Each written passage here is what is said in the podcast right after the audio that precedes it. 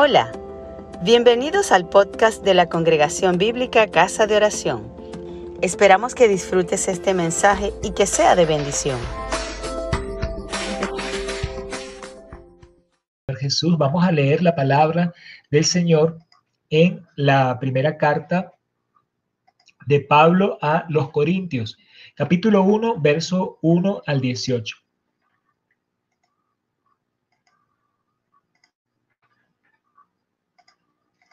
Leemos la palabra en el nombre del Padre, del Hijo y del Espíritu Santo. Pablo, a ser llamado apóstol de Jesucristo por la voluntad de Dios y el hermano Sóstenes, a la iglesia de Dios que está en Corinto, a los santificados en Cristo Jesús, llamados a ser santos, con todos los que en cualquier lugar invocan el nombre de nuestro Señor Jesucristo, Señor de ellos y nuestro. Gracia y paz a vosotros, de Dios nuestro Padre y del Señor Jesucristo. Gracias a Dios, a mi Dios, siempre por vosotros, por gracia de Dios que os fue dada en Cristo Jesús, porque todas las cosas fuisteis enriquecidos en Él toda palabra y en toda ciencia, así como el testimonio acerca de Cristo ha sido confirmado en vosotros, de tal manera que nada os falta en ningún don, esperando la manifestación de nuestro Señor Jesucristo, el cual también os confirmará hasta el fin, para que seáis irreprensibles en el día de nuestro Señor Jesucristo.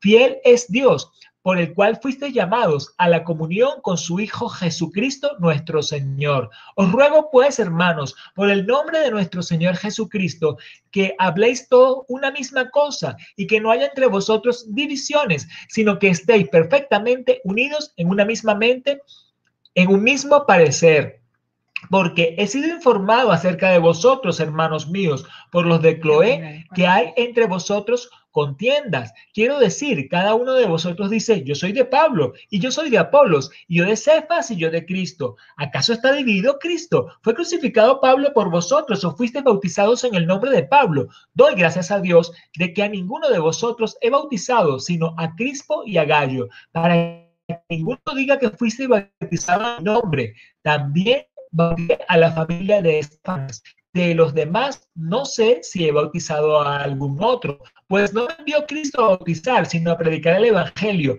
no con sabiduría de palabras, para que no se haga vana la cruz de Cristo, porque la palabra de la cruz es locura a los que se pierden, pero a los que se salvan, esto es, a nosotros es poder de Dios. Amén. Amén. Amén. El testimonio del Señor en los creyentes es firme. Y ese testimonio se convierte para cada uno de nosotros en un llamado. Pablo, llamado a ser apóstol. Y esto es un llamado particular.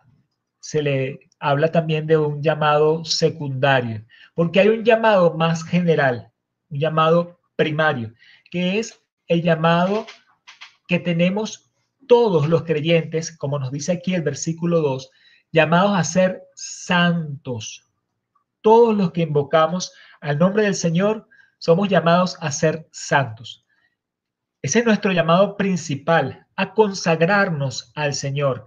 Ser santos significa que nuestra vida es una vida de imitación de Cristo, es una vida de separarnos de las cosas que son contrarias a Dios. Eso significa ser santo. Y ese es el llamado que tenemos todos en general, pero en particular Dios también da llamado, como dice acá Pablo, que fue llamado a ser apóstol.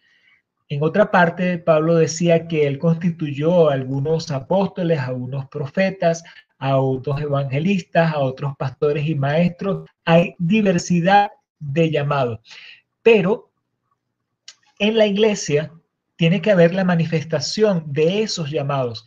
Y acá vemos que eh, dice Pablo a los Corintios que el testimonio de Cristo estaba confirmado en ellos, en esa congregación, en esa iglesia de Corintios, en el hecho que no le faltaba nada en ningún don. O sea, Dios dota a los creyentes para que cumplan el llamado particular que le da a cada uno y para que juntos como iglesia no nos falte nada en lo espiritual.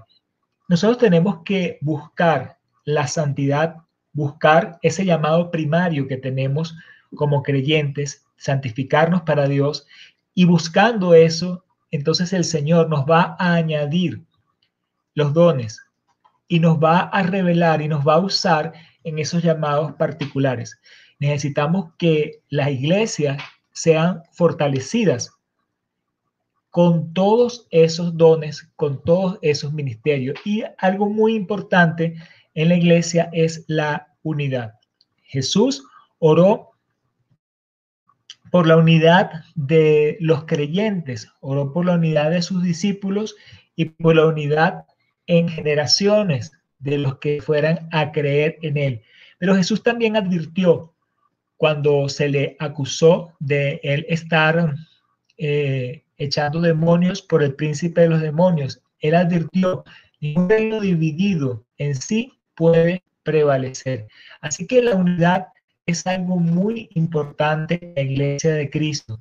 Y la unidad viene por un vínculo, por un don, que es el excelente de los dones, como nos habla eh, Pablo más adelante en el capítulo 3 el don más excelente, el don del amor. Ese vínculo perfecto que nos permite estar en unidad. Pero acá, entonces, eh, Pablo hace una, una exhortación a mantener la unidad en la iglesia. Fuimos llamados a la comunión. La iglesia fue llamada a mantenerse unida.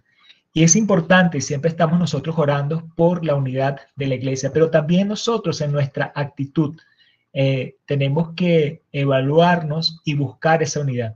Echar de nosotros todo espíritu de división, todo pensamiento de división, todo eh, malestar y situación que nos haga estar con eh, dobleces, con divisiones. Fíjense que acá Pablo nos dice eh, sobre los corintios que algunos decían que era de Pablo, otros decían que era de Cefas, otros decían que era de Apolos, otros era de Cristo. Todos somos de Cristo. Y Cristo no está dividido. Es una sola cabeza de la iglesia, nuestro Señor Jesucristo, un solo cuerpo y nosotros debemos obediencia a Él. Nuestra santidad es seguirle a Él, obedecerle a Él. Así que eh, tenemos que mantenernos en ese llamado, llamado primario a santidad.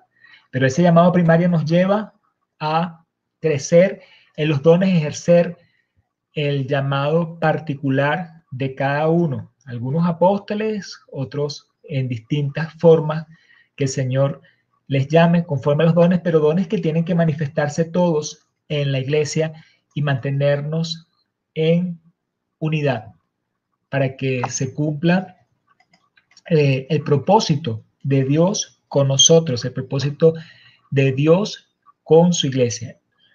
La palabra de la cruz en ninguna manera puede tenerse como algo en vano. Así que nuestro proceder tiene que ser en consecuencia con esa cabeza que es Jesús. La palabra de la cruz para que se pierda es locura, pero para nosotros es poder de Dios y como es poder de Dios, actuamos en ese poder, en esa imitación de Jesús. Pareciera loco el poner tu vida por una causa, el poner la, la otra mejilla, el amar al que te aborrece, pero esa, eso fue lo que hizo Jesús.